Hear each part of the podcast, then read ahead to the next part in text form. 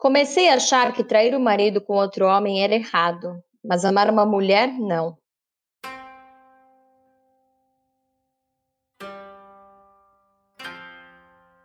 Apaziguei minha consciência, convencendo-me de que marido algum tinha o direito de reclamar das amizades femininas da mulher.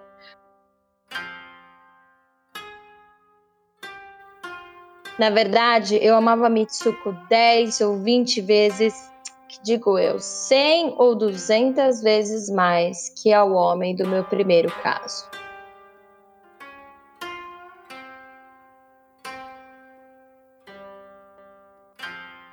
Nosso autor de hoje é cheio de misticismo, erotismo e de mulheres incríveis em seus textos. Ainda pouco conhecido no Brasil, ele talvez seja um dos mais importantes escritores japoneses modernos. No episódio de hoje vamos falar de Junichiro Tanizaki.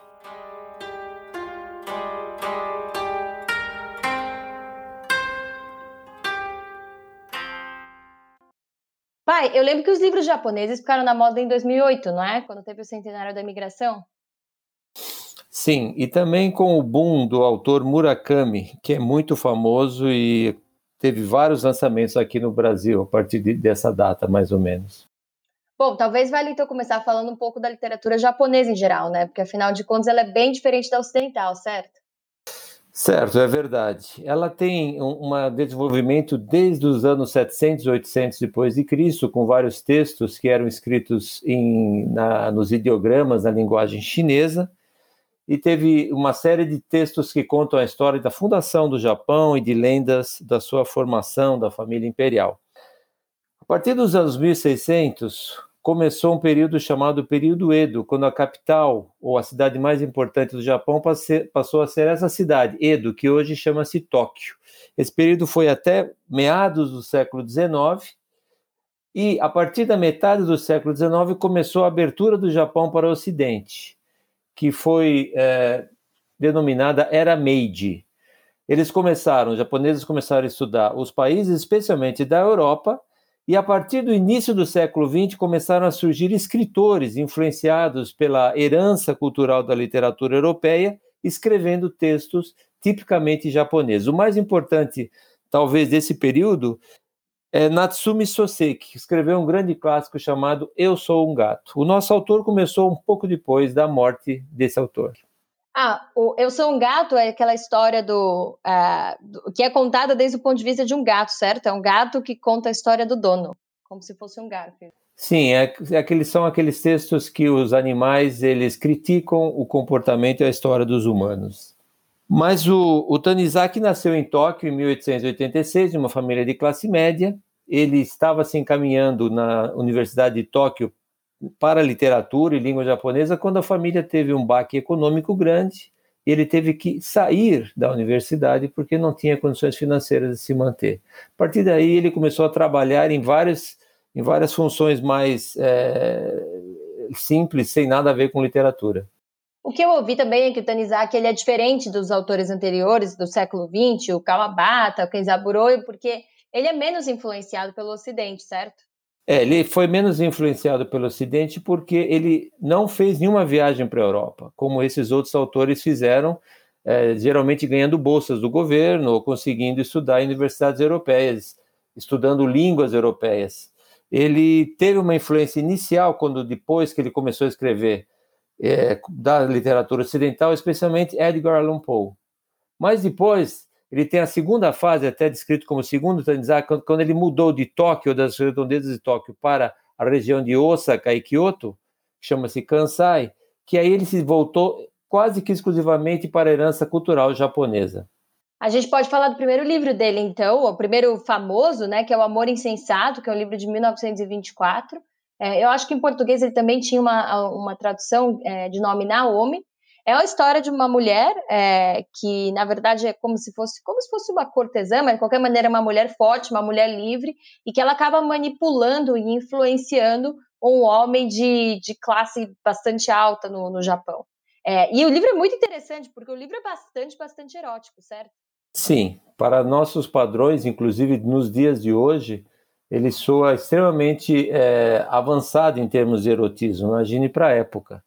E critica também o fato da burguesia se servir dessas mulheres e a personagem masculina principal é totalmente dependente e influenciada, manipulada pela Naomi, que é a heroína do livro, não é? Mas é, essas inscrições eróticas elas foram, foram se evoluindo, foram evoluindo e foram se manifestando de uma forma ainda mais chocante no, no outro livro. Outra grande obra dele recebeu o nome em português de Voragem, que é um livro fantástico, um livro envolvente e que conta o triângulo amoroso entre duas mulheres e um homem. Aliás, o texto que introduziu o nosso autor hoje é desse livro, cuja tradução em português é Voragem.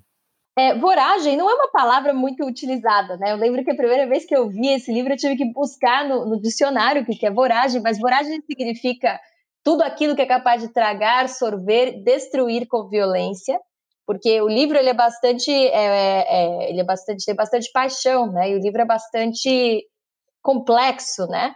Como é que o, o Tanizak trata essa questão do, do erotismo, é, quase da tara? Como é que isso aparece na obra dele?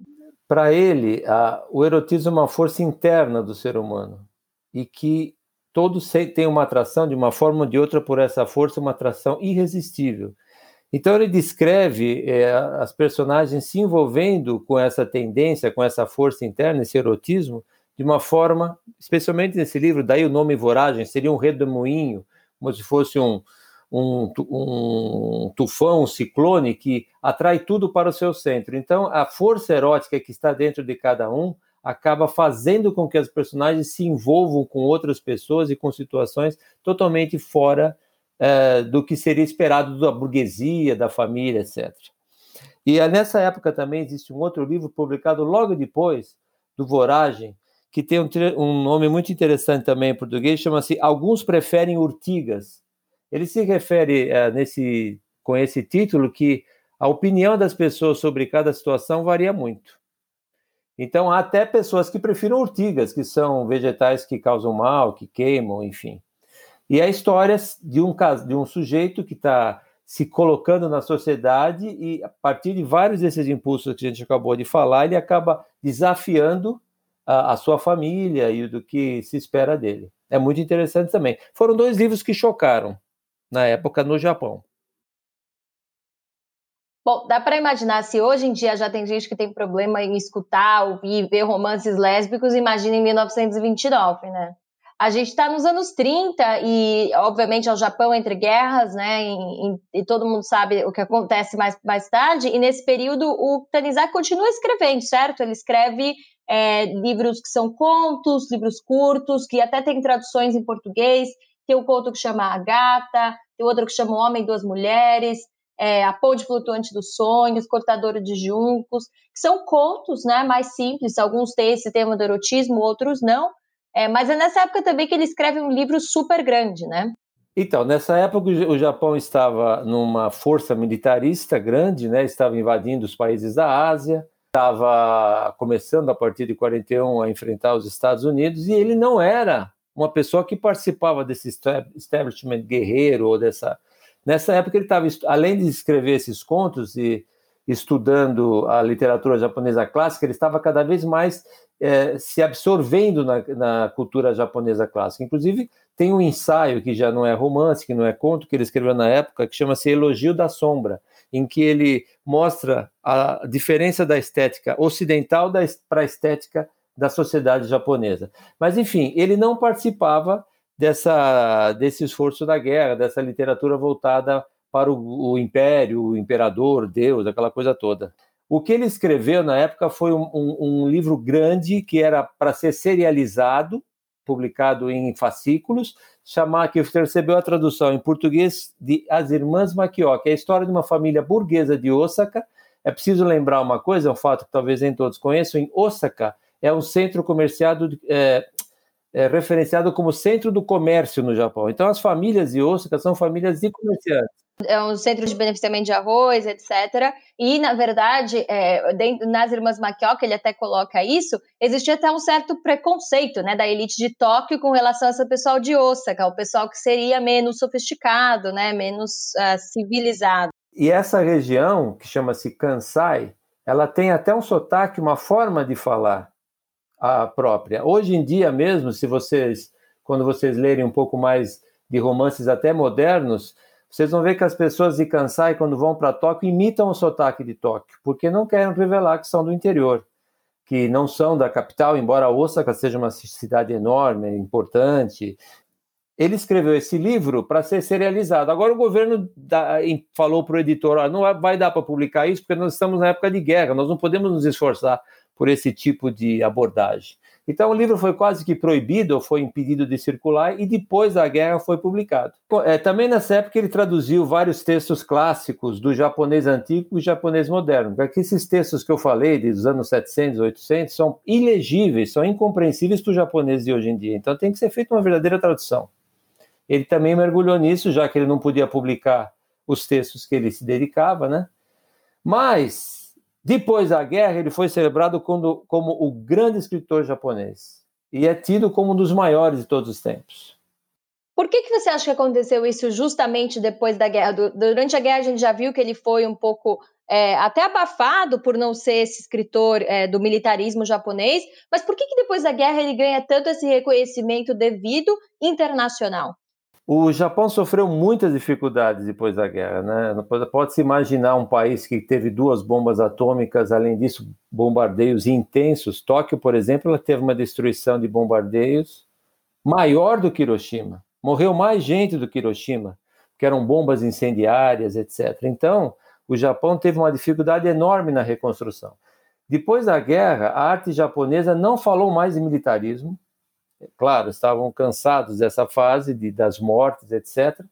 E, curiosamente, houve um, um boom de assuntos sobre família, sobre a vida erótica, e inclusive pornografia também. A pornografia japonesa se desenvolveu bastante. E ele, como era um grande autor que tem um tema parecido sobre a família, sobre a burguesia, sobre as convenções, ele foi realmente reconhecido a partir daí como um grande escritor. E teve algumas obras fundamentais depois disso. É, nessa época que ele publica, por exemplo, A Chave é, e O Diário de um Velho Louco, né? É, O Diário de um Velho Louco foi o último livro dele, né?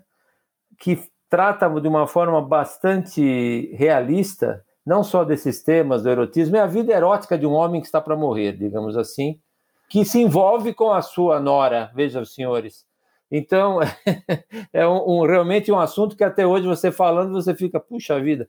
Mas é tratado de uma forma de Tanizaki. Então é preciso ler, né? é preciso conhecer, porque realmente vale a pena. São textos, em geral, não longos, não muito longos.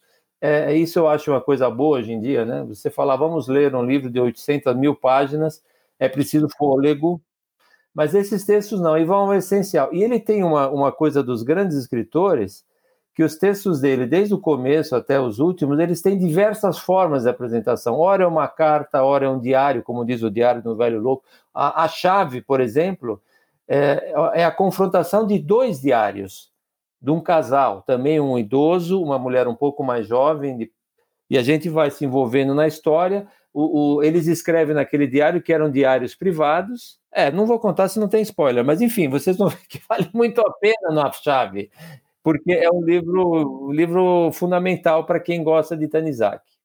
Mas vamos lá, uma coisa interessante da gente falar, até puxando o, o gancho pela chave, o Diário do Velho Louco, é falar da questão da tara do Tanizaki, né? O, o Tanizaki, ele escreve muito do, da questão do erótico, essa coisa que a gente já falou do voragem, isso às vezes vem na forma de taras.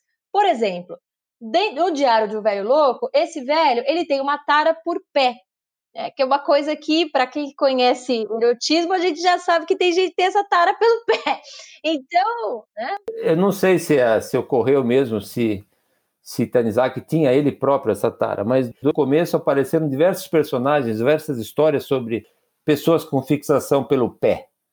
Só fazendo um paralelo, não podemos esquecer que tem um autor romântico brasileiro, José de Alencar, que escreveu um livro em que o personagem se apaixona pelo pé da moça. Né?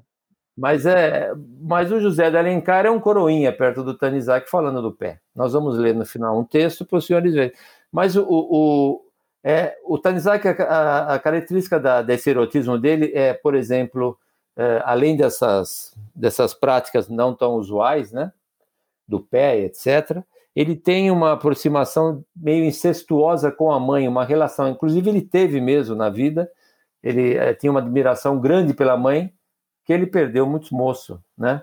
Mas, assim, existem vários textos em que o, o, se insinua uma relação um pouco mais do que filial entre o filho e a mãe, entre o filho e a madrasta.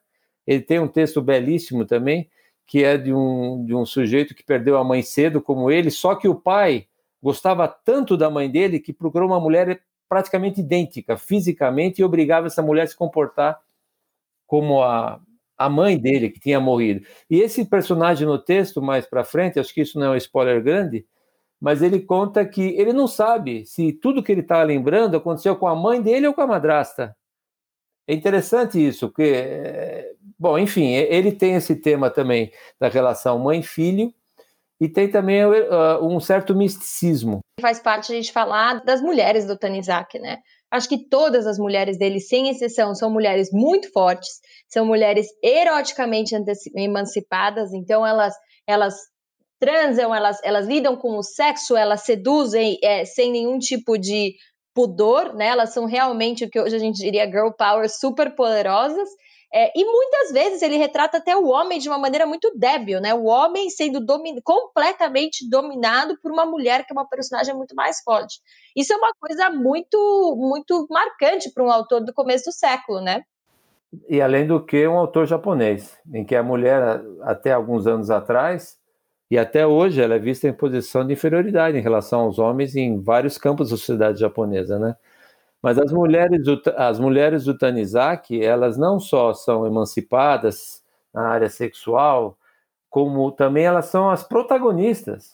Mesmo as que são donas de casa, na verdade, elas que dominam todo o ambiente masculino. O texto é bastante libertário. O texto, inclusive o Voragem, que a gente falou, que é um dos primeiros, um dos primeiros romances dele, um romance da década de 30, ele tem um romance lésbico. Né? O, o, Voragem ele é um texto em que você tem um, um, triângulo amoroso e a personagem principal ela está apaixonada por uma mulher e ela inclusive fala em muitos momentos que ela se sente melhor com esta mulher do que se sentia antes qualquer outro homem. Então o, o Tanizaki tem aspectos muito refrescantes, que é uma coisa esquisita de falar, para se a gente lembrar que esse autor ele é um autor do começo do século XX, né? É, eu acho que falando um pouco do, de outros temas dele, ele critica muito essa burguesia urbana japonesa, que acho que isso tem muito a ver com o período que ele viveu em Osaka e também o período que, em que a família dele foi é, decaindo financeiramente, né? Então ele deve ter sofrido muito ostracismo social nessa época e isso gera, né, uma, uma um olhar mais crítico para essa coisa, né? Mas eu concordo com você, pai, que o maior autor, a maior heroína da história dele são essas mulheres, né? Essa mulher protagonista é, e que talvez, bom, a gente só pode imaginar isso, talvez elas venham inspiradas pela imagem que ele tinha da mãe, né? Que ele tinha esse vínculo com a mãe. Certamente os entendidos na área da psicologia irão interpretar assim, deve ser isso mesmo. Agora, uma coisa interessante no Tanizaki também é que ele tem uma frase muito conhecida que ele proferiu numa entrevista, que ele dizia: "Não me interessa a verdade, me interessa a mentira". O que ele queria dizer com isso é que o que ele valorizava era a criação artística e não o retrato fiel da realidade. Essa mesma entrevista ele disse, disse que lia muitos textos novos eh, de autores estreantes no Japão e se ele percebia que esse texto era de alguma forma autobiográfico, ele parava de ler. Porque o que ele queria saber é a criação do sujeito e não a descrição do que ele via ou do que ele tinha visto. Ele até chegou a escrever um texto do Musashi, né, em que ele dizia, em que ele colocava o Musashi, que era o samurai japonês, como um cara sadomasoquista, né, que se supõe que isso foi uma criação dele. É, perfeitamente. Ele tem, é, ele tem um, um, alguns livros que ele retrata fatos históricos do Japão, mas são totalmente inventados. Somente o, tem a, a personagem até Alguns ele cita imperadores antigos do passado tal, mas são coisas que não são fidedignas e são absolutamente criação da cabeça dele, era só um tema. E outros livros ele fala que vai fazendo uma pesquisa histórica e chega uma hora e fala, ah, não me interessa mais escrever sobre isso, e durante a pesquisa ele contou a história do livro e você vai sendo engabelado e no fim você não viu história nenhuma, você viu uma história dele. Então é um autor muito interessante, é uma pena que a gente leia a tradução, embora sejam boas as traduções, porque o japonês tem uma coisa pictórica daqueles ideogramas. Então, dizem que são textos muito bonitos em japonês, para os que entendem. Vamos fazer a recomendação é, de leitura. Bom, vocês já viram que a gente gosta muito do Tanizak. O Tanizak é um cara, é um autor muito interessante. Como pessoa, era uma pessoa interessante. Foi um cara que foi antimilitarismo, era um cara libertário. É, tem várias coisas da personalidade dele interessante. E ele escreveu muito. Agora, na minha opinião, se você tivesse que ler um do Tanizak, eu recomendo que você leia o Voragem, que é um livro super emblemático, tem grandes temas dele, é muito bem escrito e é um livro curto, né? Como meu pai falou, é um livro curto. Hoje em dia ninguém tem muito tempo para ler muita coisa. Esse livro é curto, é conciso e é interessante. Essa é a minha recomendação. Qual que é a sua recomendação, pai? Eu concordo com o Voragem, mas eu acho que vale a pena também, como uma segunda opção, ler A Chave. A Chave é um livro que é um thriller, na verdade, e é preciso também entender, posso fazer uma observação além da chave? Então são dois, a voragem, a sua, que eu concordo, foi a, a recomendação mais forte, e a chave. É, o que eu ia dizer é que os autores japoneses, para mim, são interessantes quando eles trazem uma visão diferente do ocidental. Então, um autor japonês que, que tenha uma proficiência na escrita, que tenha alguma coisa do nosso jeito de ver a vida pode ser muito bem, muito bom, muito bem, bacana, etc. Porém, é mais rico para mim quando eles me surpreendem as ideias, né? E Tanizaki tem essa surpresa, né? para mim, quando eu leio, eu acho que é bastante interessante, tem um sabor oriental. Só que algumas das histórias é, desses japoneses, desde antes do começo do século XX, para alguns leitores ocidentais soava muito estranho, porque não tem nem começo nem fim, era uma passagem. E claro que a literatura evoluiu muito. Hoje em dia você não precisa ter um enredo com começo, meio e fim, feliz ou infeliz, não é isso. As pessoas estão mais acostumadas atu atualmente, mas a literatura japonesa é o momento da vida dos personagens, o momento do que aconteceu. Não quer dizer que vai, vai parar, não, já teve um final, não quer dizer que vai continuar também. Então é interessante a pessoa entender isso, mas você, assim que vocês começarem a ler, vocês vão achar é, que eu tenho razão de dizer que vale muito a pena ler. Bom, para fechar esse nosso podcast, a gente gostaria de fechar com o próprio Tanizak. E como a gente falou muito do pé aqui, meu pai vai ler para vocês um texto, uma parte do Diário de um Velho Louco sobre o pé. Vamos lá. O chuveiro cessa de correr. Da fresta da cortina emerge a perna. De novo, como numa consulta médica, de novo. Nada acima do joelho, ouviu? Em troca, desliguei o chuveiro, não desliguei? É algum tipo de compensação? Se for, é barata demais. Se não quer, pode desistir. Não estou forçando a nada. Depois acrescentou: Vou lhe dar permissão para usar a língua, além dos lábios.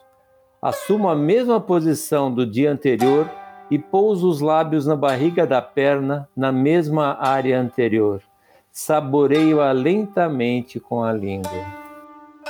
Grande texto, trecho, para deixar todo mundo com vontade de ler. Esse foi o pedaço do Diário de um Velho Louco. Na próxima semana, nós vamos falar de um outro autor também bastante interessante, também moderno e também à frente do seu tempo. Vamos falar de Jack Kerouac, autor de On the Road. É isso aí.